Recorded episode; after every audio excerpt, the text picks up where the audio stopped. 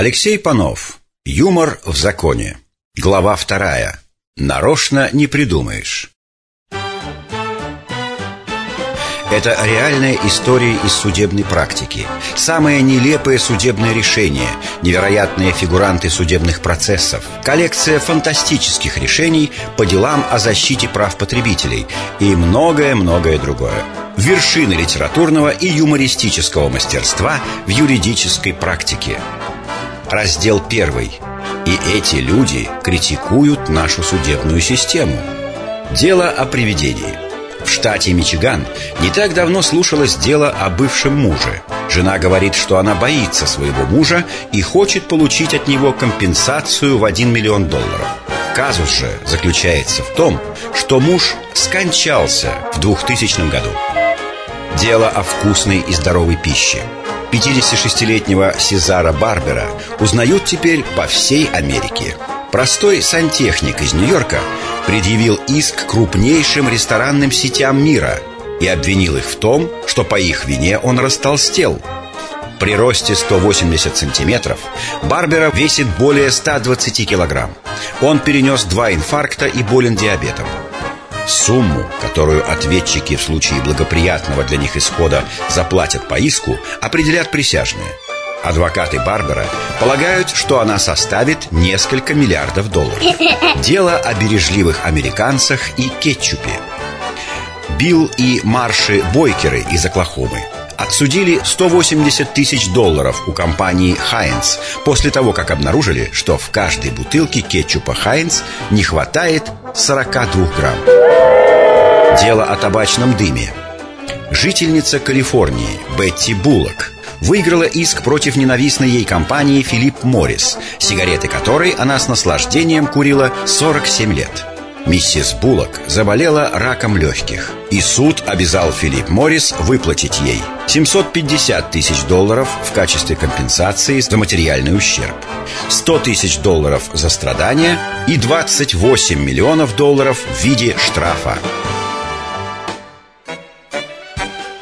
Итальянское дело о любви и ДТП Парень и девушка занимались любовью в автомобиле После чего были вынуждены пожениться, поскольку девушка забеременела Уникальность дела, однако, в том, что в беременности девушка обвиняет не своего нынешнего мужа, а водителя машины, которая врезалась в них От неожиданности парень не смог сдержаться а о том, чтобы прерывать беременность или рожать ребенка вне брака, парень и девушка добропорядочные католики, не могло быть и речи. Дело о самокритике. Находясь в камере за покушение на убийство, некий Роберт Ли Прок подал иск, указав себя и в качестве истца, и в качестве ответчика. Он обвинял себя в том, что нарушил собственные гражданские права и религиозные убеждения, злоупотребляя алкоголем. Вот точная формулировка. Напившись, ответчик Роберт Ли Брок вынудил меня, Роберта Ли Брока, совершить преступление, чем обрек меня на долгое тюремное заключение. Я требую, чтобы я заплатил себе за вышеуказанное нарушение 5 миллионов долларов. Но поскольку я нахожусь в заключении, не имею возможности работать и состою на иждивении штата, я прошу суд, чтобы сумма была выплачена официальными властями штата, чьим подопечным я сейчас являюсь. Верховный суд США отказал Броку в удовлетворении иска. Правда, властям штата Вермонт пришлось выплатить все судебные издержки. Дело о пиве. Некий Ричард Овертон из Кентукки подал в суд на местную пивоваренную компанию, обвиняя их в неправдивой рекламе. Реклама пива обещала сделать его счастливым и удачливым. Но сколько он не пил пива, удачи не было. Дело рассматривается. Дело о сигарах. Некий адвокат из Америки, приобретя коробку дорогих коллекционных сигар, застраховал каждую из них от всевозможных несчастий, в том числе и от пожара – Конечно, он их выкурил, после чего попросил страховую компанию выплатить страховку, утверждая, что сигары погибли в результате серии пожаров небольшой силы. Суд признал иск достойным удовлетворения, Правда, страховая компания подала апелляцию и доказала, что подсудимый виновен в 24 умышленных поджогах. За каждый случай ему дали по одному году. Шесть лет из 24 адвокат уже отсидел. Дело об оригинальном применении контрацептива – 2 миллиона долларов в качестве компенсации потребовала дама из США, которая вместо того, чтобы использовать желеобразный контрацептив по назначению, сделала себе с ним бутерброды и съела. Сейчас она ждет ребенка и одновременно судится с производителями, которые опять же забыли написать в инструкции, что его есть нельзя. Дело о неудовлетворенности – Судья к женщине в своем заявлении вы не указываете причину, по которой просите развода с мужем. Я не могу развести вас без причины. Женщина. Я не желаю говорить об этом. Может, он вам изменяет? Нет. Не приносит зарплату? Приносит все до копейки. Он избивает вас? Не было такого. Я настаиваю на указании причины развода. Ну, не хотела я говорить. Ну, не удовлетворяет он меня. Здесь вскакивает с места муж и плачущим голосом кричит «Граждане судьи, она меня не кормит! Дайте мне тарелочку супа, я вас всех удовлетворю!» Дело грамотного юриста. Реальные фразы, занесенные в протокол судебного заседания. Юрист. Вашему самому младшему сыну, двадцатилетнему, сколько ему лет? Свидетель, ему двадцать. Точно как уровень вашего IQ Юрист. У нее было трое детей, так? Обвиняемый, да Юрист, сколько из них были мальчики? Обвиняемый, ни одного Юрист, а сколько было девочек? Обвиняемый, ваша честь По-моему, мне нужен другой адвокат Можно мне адвоката, не идиота? Юрист, в связи с чем был прерван ваш брак? Свидетель, в связи со смертью Юрист, и в связи с чьей именно смертью он был прерван? Свидетель, а угадайте Юрист Вы могли бы описать того человека? Свидетель Он был среднего роста и у него была борода Юрист Это был мужчина или женщина? Свидетель Если в город не приехал цирк Я думаю, что это был мужчина Юрист А теперь, доктор Правда ли то, что когда человек умирает во сне Он не знает об этом до следующего утра? Свидетель вам действительно удалось сдать адвокатский экзамен? Юрист. Доктор, сколько вскрытий вам приходилось проводить на умерших людях? Свидетель. Все. Живые сильно сопротивляются. Юрист. Вы помните время, в которое вы осматривали тело? Свидетель. Вскрытие началось около 8.30 вечера. Юрист. И мистер Дентон был мертв в начале вскрытия? Свидетель, если и нет, то в конце вскрытия он точно был мертв. Юрист, ваша квалификация позволяет вам сдавать анализ мочи? Свидетель, а ваша позволяет вам задавать подобные вопросы? Юрист, доктор, перед тем, как начать вскрытие, вы проверили пульс? Свидетель, нет. Вы проверили кровяное давление? Нет. Вы убедились, что нет дыхания? Нет. Тогда возможно ли, что пациент был жив, когда вы начали вскрытие? Нет. Почему вы так уверены, доктор? Потому что его мозги были в банке на моем письменном столе. Понятно. Но тем не менее, мог ли пациент еще быть жив? Свидетель, теперь мне кажется, что он мог еще и практиковать юриспруденцию. Раздел второй. Есть женщины в русских селениях, и не только женщины. Дело блондинки – в суд пришло дело по ДТП с участием автомобиля Land Rover под управлением некой М и коровы. Эта дама написала претензию о возмещении материального ущерба внешнему управляющему птицефабрики, которая является собственником стада. Ответ даме достоин высшей юридической похвалы и литературной премии. ОАО «Новопетровская птицефабрика», внешний управляющий владельцу лендровера госпоже М. Уважаемая Наталья Юрьевна, с интересом ознакомился с вашим заявлением и приложенными к нему документами. Был бы готов принести извинения за ДТП, которое произошло по моей вине, но воздержусь от этого, поскольку никакой вины за собой не ощущаю. Более того, не исключено, что принадлежащее вам транспортное средство, являющееся источником повышенной опасности, использовалось вами как орудие убийства невинной коровы. Радуйтесь, что это произошло не в Индии, где корова является священным животным.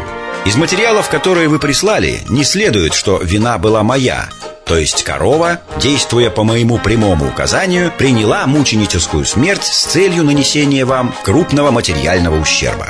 Я даже не был знаком с безвременно ушедшей, следовательно, указаний ей давать не мог. На мой взгляд, более логичным представляется иное объяснение – Водитель, не соблюдая скоростной режим и не руководствуясь ни здравым смыслом, ни водительским опытом, ни правилами дорожного движения, не принял должных мер предосторожности и не сделал все от него зависящее, чтобы избежать дорожно-транспортного происшествия.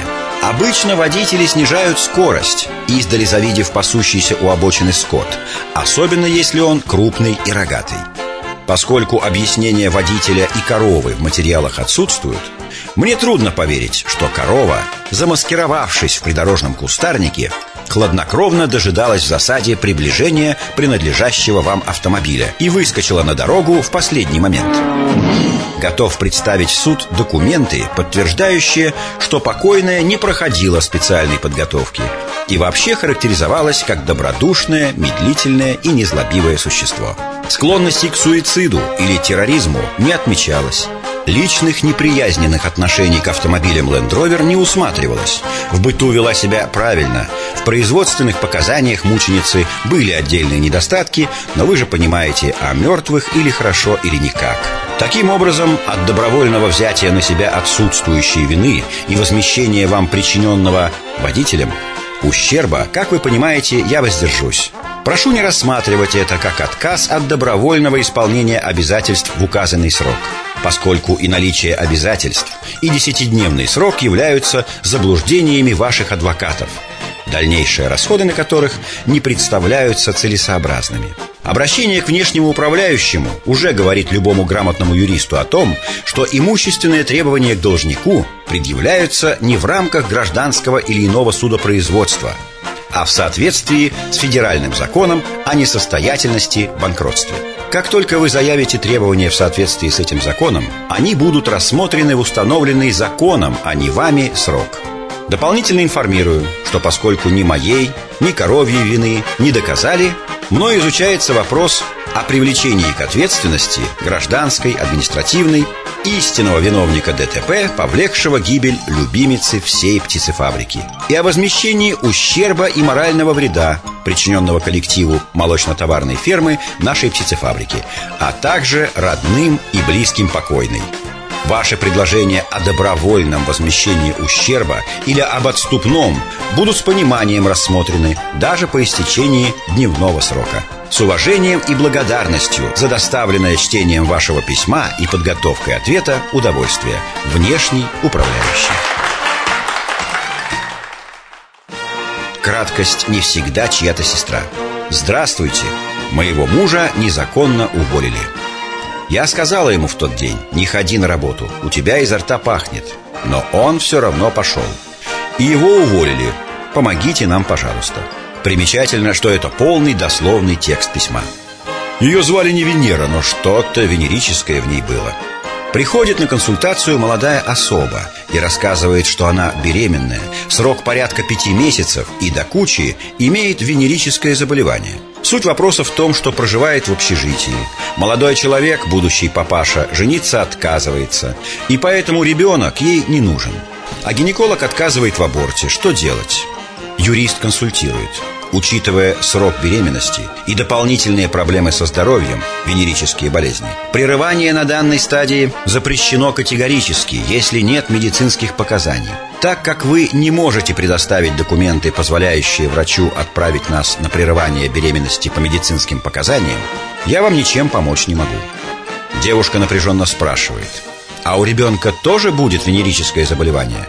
Набрав воздуха, отвечаю Я не врач и в вашей ситуации дать какой-либо ответ не могу Так как не имею специальных и необходимых познаний в этой области Девушка, вскипев, подрывается с места, идет к выходу и на ходу злобно бросает. Все вы тут делаете аборты по блату и по знакомым. Право на навоз. Здравствуйте, проживаю в СНТ. Рядом расположился фермер. Куркуль еще тот. Продает навоз по 10 рублей за ведро. У фермера выкопана яма метра два глубиной и 5 метров в диаметре, полная навоза. Я как-то однажды выпил и решил навозу домой принести на халяву. Но случилось, меня фермер запас и в эту яму столкнул. Естественно, я наелся содержимого этой ямы. Он, гад, еще полчаса не давал мне оттуда из ямы выйти. Жара стояла жуткая, и вонь от меня потом неделю шла. В поселке мне погоняло придумали, вонючка. Хочу в суд подать за оскорбление личности и моральный вред с мерзавца истребовать. Уважаемые юристы, сколько с этого гада просить и в какой суд жаловаться? Может, сразу в конституционный? Ведь мои права как гражданина осмеяно. Заранее благодарю вас.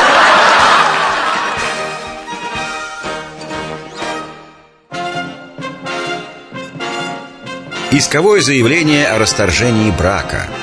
Стиль и орфография сохранены. 29 августа 97 года я, Иванов Петр, вступил в брак с Сидоровой Еленой и проживал с ней совместно до 4 декабря 97 года. Совместная жизнь с ответчицей не сложилась, не сошлись характером. Детей нет, да она их и не хотела. Говорила, что еще рано иметь детей, хотя ей уже было 32 года, а сейчас уже 34 года. Скажите, пожалуйста, когда надо иметь детей? Когда будет 50 лет – да, брачные отношения прекращено с 4 декабря 1997 года. Так как пишет суженная дальнейшая совместная жизнь и сохранение семьи невозможно. Когда ходил к ним 4 месяца, то был хорош. Когда стали жить, то стал нехорош. Они стали надо мной издеваться. То на работу ее мама звонит, сколько я получаю, да и бабушка ее. Не давали жизни мне. Я просил суженую, давай питаться отдельно. Она им передала. А они совсем на меня смотреть стали искоса. Я уже дошел до бараньего веса. 28 ноября отдал получку теще 2000 Она говорит это мелочью. А 4 декабря теща звонит моей маме. Как она чувствует, как она могла чувствовать? Говорит теща, встречайте сына своего Да и бабушка без конца звонили ей домой Что было, свели мою маму с ума и что вы думаете? Вещи вложила теща носки своего мужа, майку и три трикотажные рубашки. А мои носки не отдали. Даже не побрезговали платком носовым. А что я деньги отдал 28 ноября, зарплату 2000 рублей, так она все себе присвоила. Пусть за 6 дней высчитает, сколько я съел. А моя мама меня кормила до получки. Они узнали, что я собираюсь купить машину. Вот и стала теща с меня деньги вымогать. То поедете в Турцию, 4 по 100 валюту отдал То еще надо деньги на паспорта за границу То на свадьбу два лимона отдал, лимон отдал за кольцо А была бы свадьба, а то куром насмех Видно, я у них был не первый, так как бабуля звонила и говорила, чтобы я не брал костюм свадебный. У нас есть костюм. я поехал примерил, один выше меня, другой ниже. Вот так они занимаются аферами. Вот, как пишет суженая, я пришел к ним голый. Прошу вас, судей, удовлетворить мою просьбу. Пусть они вернут мою валюту по 100 долларов и костюм, то, что мое, лично за мои деньги нажитое. Свидетель сестра моей мамы. Мы у них были, и я тещу просил, мама, отдайте мою валюту. Она мне ответила, ты их не давал. А суженная, когда вот это барахло привезла, а я ей говорю, а деньги? Она мне ответила, что мы их положили. Пусть подает на развод, я без колебаний подпишу. И пусть отдадут мне мою зарплату, что я отдал 28 ноября, а 4 декабря меня выгнали без копейки денег. Пусть высчитают, сколько я у них проел за 6 дней, а моя мама меня кормила до следующей получки на свою пенсию. К нему не зарастет народная тропа. Оказывается, что нигде в наших российских законах не написано, что документы должны составляться на бумаге, а не на любых других материалах. Вот и смеялся весь город над конфликтом некоего предпринимателя с банком. Что именно они не поделили, я лично не вслушивался. Говорили о каких-то несправедливых комиссионных платежах, о какой-то плате за обслуживание счета, но это материи тонкие и юридические – Достоверно же известно вот что. Когда предприниматель обратился для разрешения конфликта в банк, ехидные работники банка заявили «Пишите претензию, мы ее будем 60 дней рассматривать и потом все равно откажем». Клиент удалился из офиса, бросив на прощание. Сами напросились. Банкиры не учли, что клиент является монополистом в деле поставки тесаного камня для памятников, фундаментов и прочего. Вот предприниматель и выставил банку требуемую претензию. Тихим воскресным вечером на тяжелом грузовике претензию провезли по городу. Возле запертого офиса банка претензия была бережно выгружена двумя тяжелыми кранами и установлена на крылечке. А утром оказалось, что претензия немножко мешает работникам банка попасть в офис. Хотя вообще-то претензия была весьма скромной. Строгая плита серого гранита массой каких-нибудь 12 тонн. На плите по всей форме была выбита претензия к банку со всеми реквизитами, включая адрес клиента для ответа. Разумеется, банк не оставил дело так. Оставшиеся без офиса работники банка вызвали милицию. Внимательно изучив претензию, милиционеры пояснили, что тут нет никакого преступления, а налицо гражданско-правовые отношения. После чего посоветовали банку решать вопрос с клиентом в суде и уехали во свояси. А претензия осталась. Банк попытался самостоятельно убрать претензию, Увы, предприниматель оказался единственным счастливым владельцем многоосного трейлера и соответствующей техники. А без трейлера вывести претензию не представлялось возможным.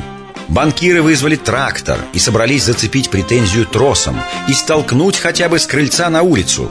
Претенциозную работу остановили, кстати, проезжавшие милиционеры, пояснившие, что захламлять проезжую часть претензиями нельзя – Бедным работникам банка пришлось проникать на рабочее место через окна.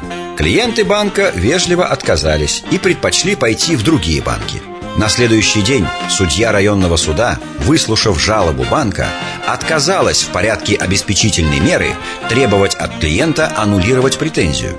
Более того, выяснилось, что банк не имеет права отвергнуть претензию по мотивам использования небумажных материалов, а должен переместить ее в архив и рассмотреть в соответствии с собственным порядком. В результате на третий день нанятая банком бригада рабочих с отбойными молотками все-таки раздробила претензию до перевозимых размеров. И в тот же день клиент позвонил в банк и вежливо поинтересовался результатами рассмотрения претензии. Услышав обещание клиента в случае проволочек выставить новую претензию уже на трех страницах, банк предпочел не доводить до этого и срочно отменил для предпринимателя все комиссии. Так что досудебное урегулирование – очень эффективная мера. Раздел третий. Не все юристы одинаково полезны. У природы нет плохой погоды.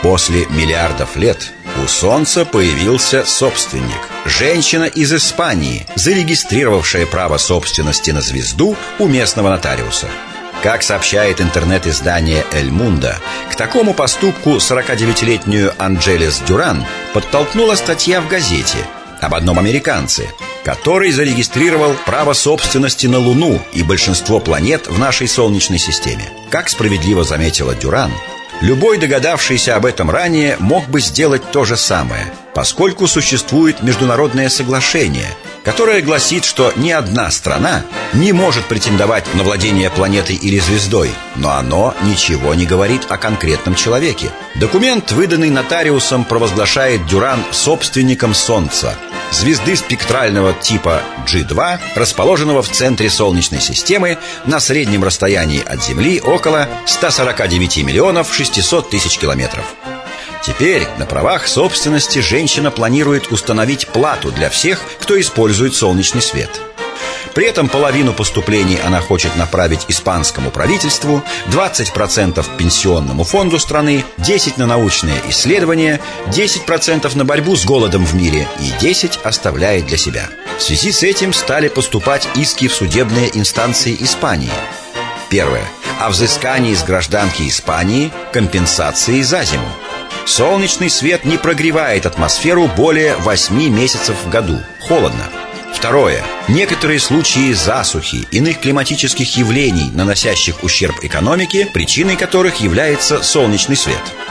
Третье. А кто-то даже обратился с иском в защиту жителей Сахары и иных засушливых регионов за выплатой компенсации, так как экстремальные условия во многом обусловлены солнечным светом. Таможня дает не только добро или вечный заработок. Как-то раз знакомая женщина ехала в одном купе поезда с занятным мужиком. Ехать недолго, но разговориться успели. Разговор обычный, кто, откуда, да чем зарабатывает на хлеб. Мужик разговорился. Мол, а меня теперь таможня кормит. «Это как?» – изумилась женщина. «Легко. Тут фишка в том, что я немного недоученный юрист. А таможенное законодательство, как и любое другое, это очень запутанная штука. Я сажусь в поезд, беру с собой партию запрещенного на первый взгляд товара. Как это запрещенного на первый взгляд, интересуется женщина. А так, отвечает юрист, допустим, товар где-то каким-то боком к вывозу разрешен, но мало кто про это знает. На таможне при виде такого товара обычно начинают придираться. Мол, не положено, запрещено, конфискуют товар и вышвыривают из поезда. Потом суд, компенсация прямого и морального ущерба плюс упущенная прибыль. «Ну и как? Работает?» – недоумевает женщина. «Да вот, три суда я уже выиграл. Еду на четвертый». Раздел четвертый. Смешные судебные вердикты. Служители закона Иордании приговорили террориста Раида Хиджази сначала к двум смертным казням, а затем к 15 годам каторжных работ – Главный конфуз заключается в том, что смертная казнь в Иордании приводится в исполнение через усекновение головы. Как ее провести два раза, непонятно. Не пришивать же голову обратно. А уж как после двойного обезглавливания покойник будет махать киркой на иорданских каменоломнях – это, видимо, известно только составителям тамошнего уголовного кодекса. Таиландские судьи были не столь суровы. Они учли чистосердечное признание 48-летнего чиновника, присвоившего около 40 тысяч долларов, и решили не наказывать его на всю катушку, а скостить ему срок вдвое. В результате казнократ получил всего 2110 лет общего режима. Совсем уж легко отделался уругвайский воришка, утащивший 300 килограмм сыра. За это его присудили к прочтению 300 книг из местной библиотеки. Плюс к этому осужденный должен будет регулярно писать по прочитанному изложения и сдавать их в полицейский отдел.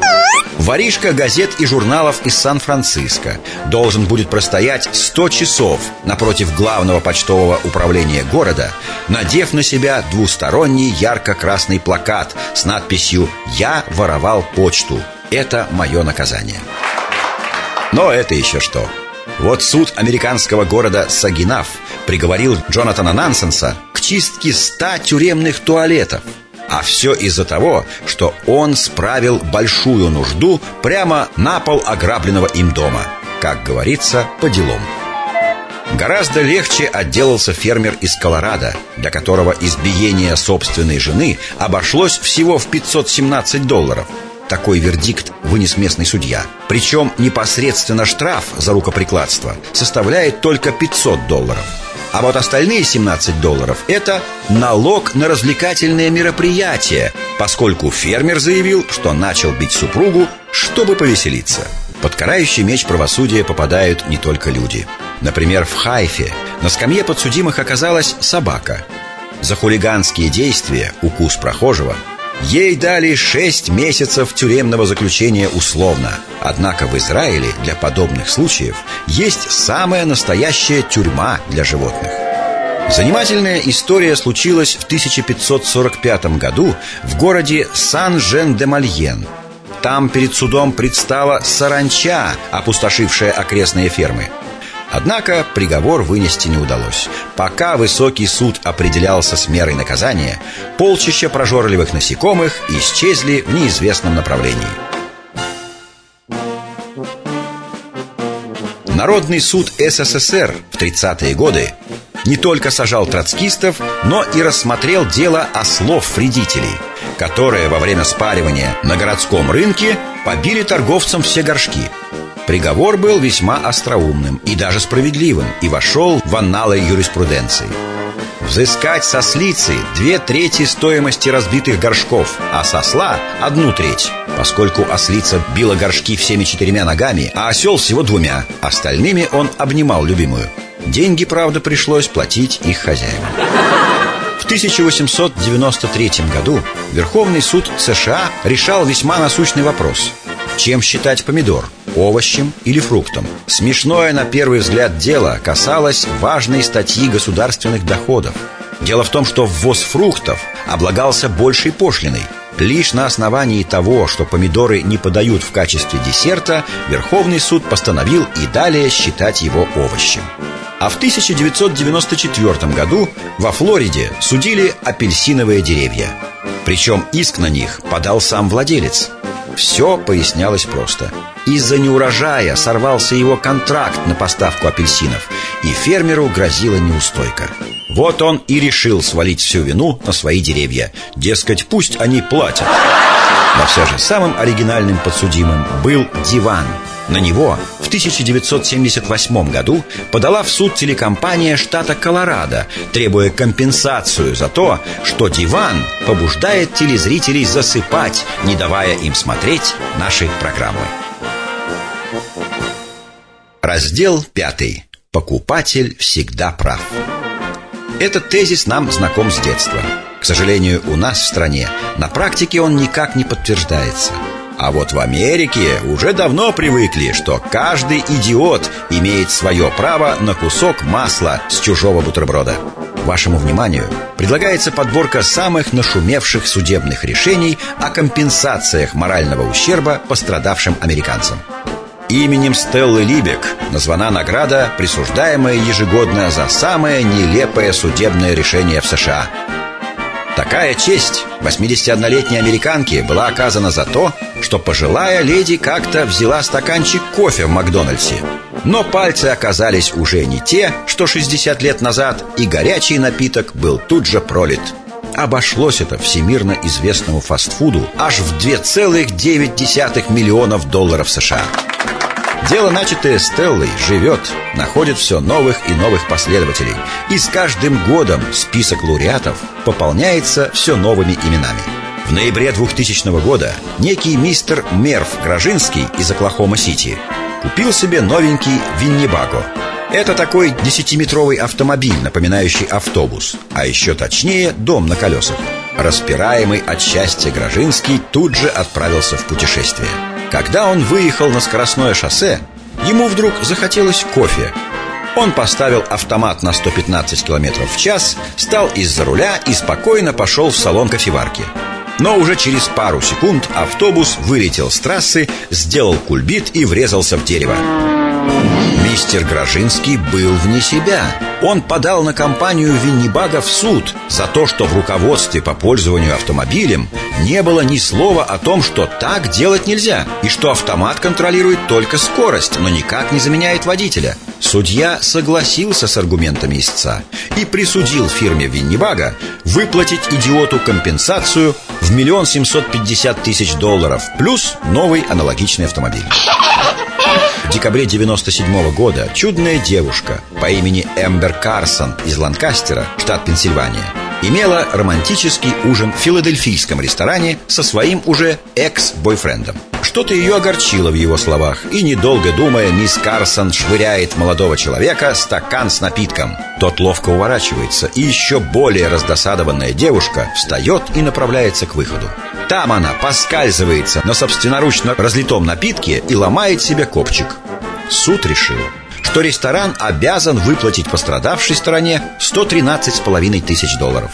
Вероятно, за то, что в заведении не оказалось сотрудников, в обязанности которых входит ловля предметов, разбрасываемых нервными посетителями.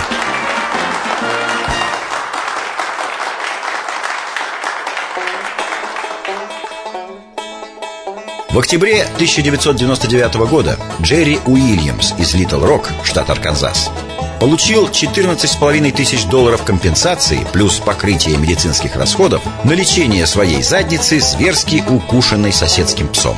Мистер Уильямс остался очень недоволен тем, что суд назначил значительно меньшую сумму компенсации, чем он того требовал. Ведь он находился за собственным забором и на соседский участок не заходил. А тот факт, что Уильямс стрелял собаку из духового пистолета, по мнению суда, никак не оправдывает жестокость злобной соседской твари, реакция которой была признана неадекватной. В июне 98 -го года 19-летний Карл Труман из Лос-Анджелеса поисках хлеба насущного средь бела дня пристроился к Хонде Аккорд своего соседа с целью кражи колес оного. Как только он начал снимать первый колпак, в автомобиль вернулся хозяин, включил зажигание и нажал на газ. На лечение руки мистера Трумана, которую переехал автомобиль, Суд обязал невнимательного водителя выплатить 74 тысячи долларов Плюс компенсацию за лечение. В декабре 97 года Кара Уолтон из Клеймонта, штат Делавер Дабы не платить 3,5 доллара, которые она должна была ночному клубу Попыталась улизнуть через окно уборной. Девушки-паука из нее не получилось.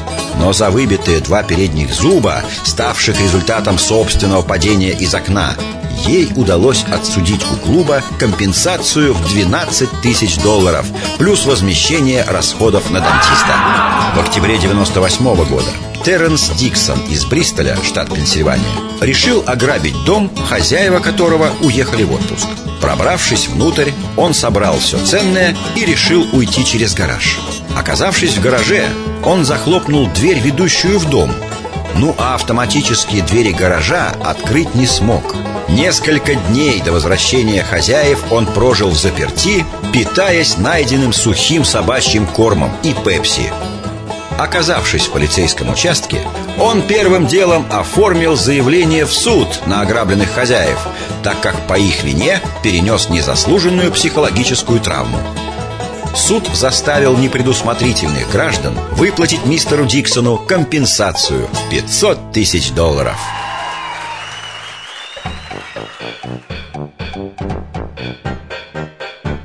В январе 2000 года Катлин Робертсон из Остина, штат Техас, пошла в мебельный магазин.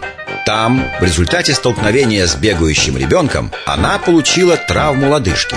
Владелец магазина долго не мог поверить в то, что суд обязал его выплатить миссис Робертсон компенсацию в размере 780 тысяч долларов – ведь ребенком, сломавшим лодыжку невезучей покупательницы, был ее собственный сынишка, с которым она и резвилась между мебелями. Не знаю, как у вас, а у меня появилось стойкое убеждение, что американская Фемида не только слепая, но еще и абсолютно безмозглая тетка. Ибо решения ее зачастую не поддаются никакому логическому объяснению. С этим и другими материалами вы можете ознакомиться на сайте www.panov.in.